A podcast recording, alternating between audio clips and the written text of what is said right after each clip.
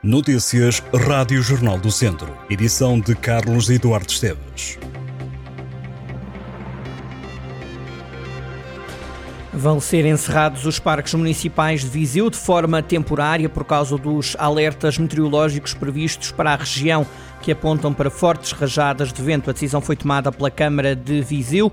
A Mata do Fontelo, o Parque Aquilino Ribeiro, a Mata do Cerrado e a Mata da Quinta do Bosque vão estar de portas fechadas por causa do risco de queda de ramos. A Câmara de Viseu pede aos municípios que evitem a passagem e permanência em áreas com grande concentração de árvores. As datas de reabertura, diz a autarquia de Viseu, vão ser divulgadas oportunamente.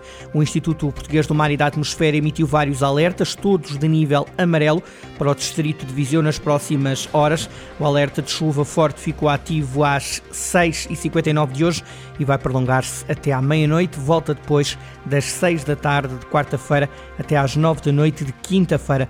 Os meteorologistas prevêem também vento forte na região, com rajadas que podem chegar aos 75 km por hora. Nas terras altas, o vento pode atingir os 100 km por hora. Aí, o aviso está ativo até às 6 da tarde desta terça-feira e entre a meia-noite e as 9 da manhã de quinta-feira. O distrito de Viseu deixou de estar em seca meteorológica no mês de setembro, um mês que foi quente e chuvoso. De acordo com o Instituto Português do Mar e da Atmosfera, a situação de seca na região melhorou em relação a agosto, quando o distrito estava com seca moderada ou fraca. Além de Viseu, grande parte da região centro e toda a zona norte também já não estavam em seca no final de setembro.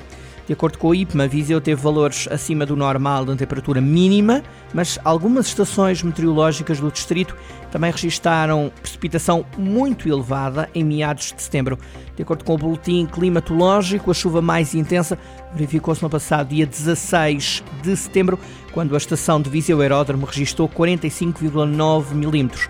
Além de parte do distrito de Viseu, também as regiões de Aveiro, Braga e Porto tiveram os maiores desvios positivos em relação ao valor médio da temperatura do ar, sendo que as anomalias variaram entre os 1,5 e os 2,5 graus Celsius. Esses desvios verificaram-se todos na temperatura mínima. Quanto à água no solo, algumas partes do distrito de Viseu tiveram uma melhoria nos indicadores. A cidade de Viseu esteve 14 dias em onda de calor entre 29 de setembro e 12 de outubro.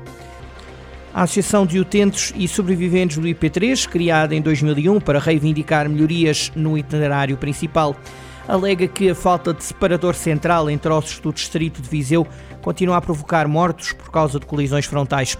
Álvaro Miranda, responsável daquela associação, notou que o número de acidentes mortais diminuiu significativamente no distrito de Coimbra depois de serem colocados separadores centrais no início da década de 2000, nomeadamente um separador central em Petão entre a zona de Sozelas e de Oliveira do Mondego, no Conselho de Penacova, algo que não acontece na região de Viseu, onde existem troços com três faixas sem separação entre elas. Em 2018, a Associação entregou na Assembleia da República uma petição com mais de 7 mil assinaturas para que o IP3 fosse intervencionado e, a exemplo dos autarcas da região, Álvaro Miranda defende a transformação em autoestrada daquela via de 75 km entre Coimbra e Viseu, mas sem portagens. O dirigente associativo notou ainda que o tráfego do IP3, a via que faz a ligação ao interior centro e à fronteira de Vilar Formoso, é constituído por muitos veículos pesados de mercadorias e que, à data de hoje, também por causa do encerramento para obras da linha ferroviária da Beira Alta, circulou naquele itinerário principal cerca de 18 mil viaturas por dia. De 27 a 29 de outubro, Viseu volta a receber a Rota do Rancho, uma iniciativa que leva até às mesas da região um dos pratos mais típicos, composto por diversas carnes, enchidos, massa, batata, grão e couve. Durante três dias, o Rancho à Moda de Viseu vai ser o prato principal de dezenas de restaurantes. Atualmente decorre o processo de certificação deste prato, uma vontade que foi anunciada na última edição pelo presidente da Associação Comercial de Viseu, Walter Mirandês. A ideia era que este ano o processo estivesse concluído, mas tal não vai acontecer.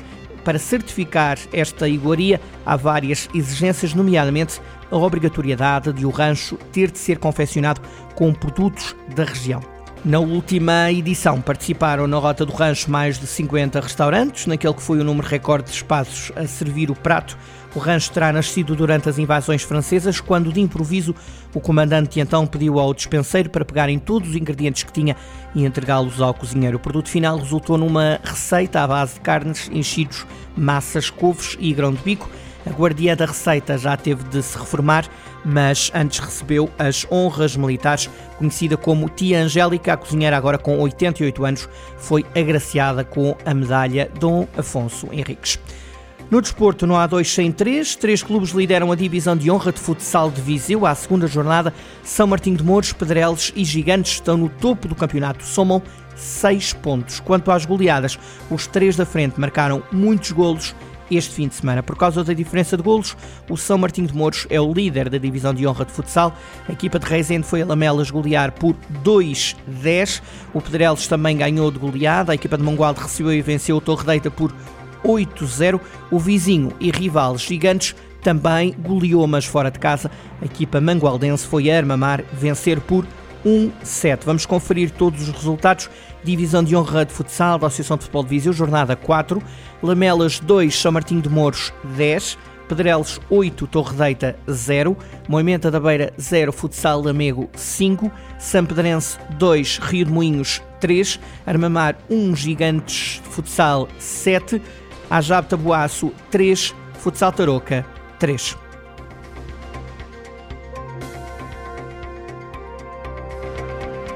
Estas e outras notícias em jornaldocentro.pt.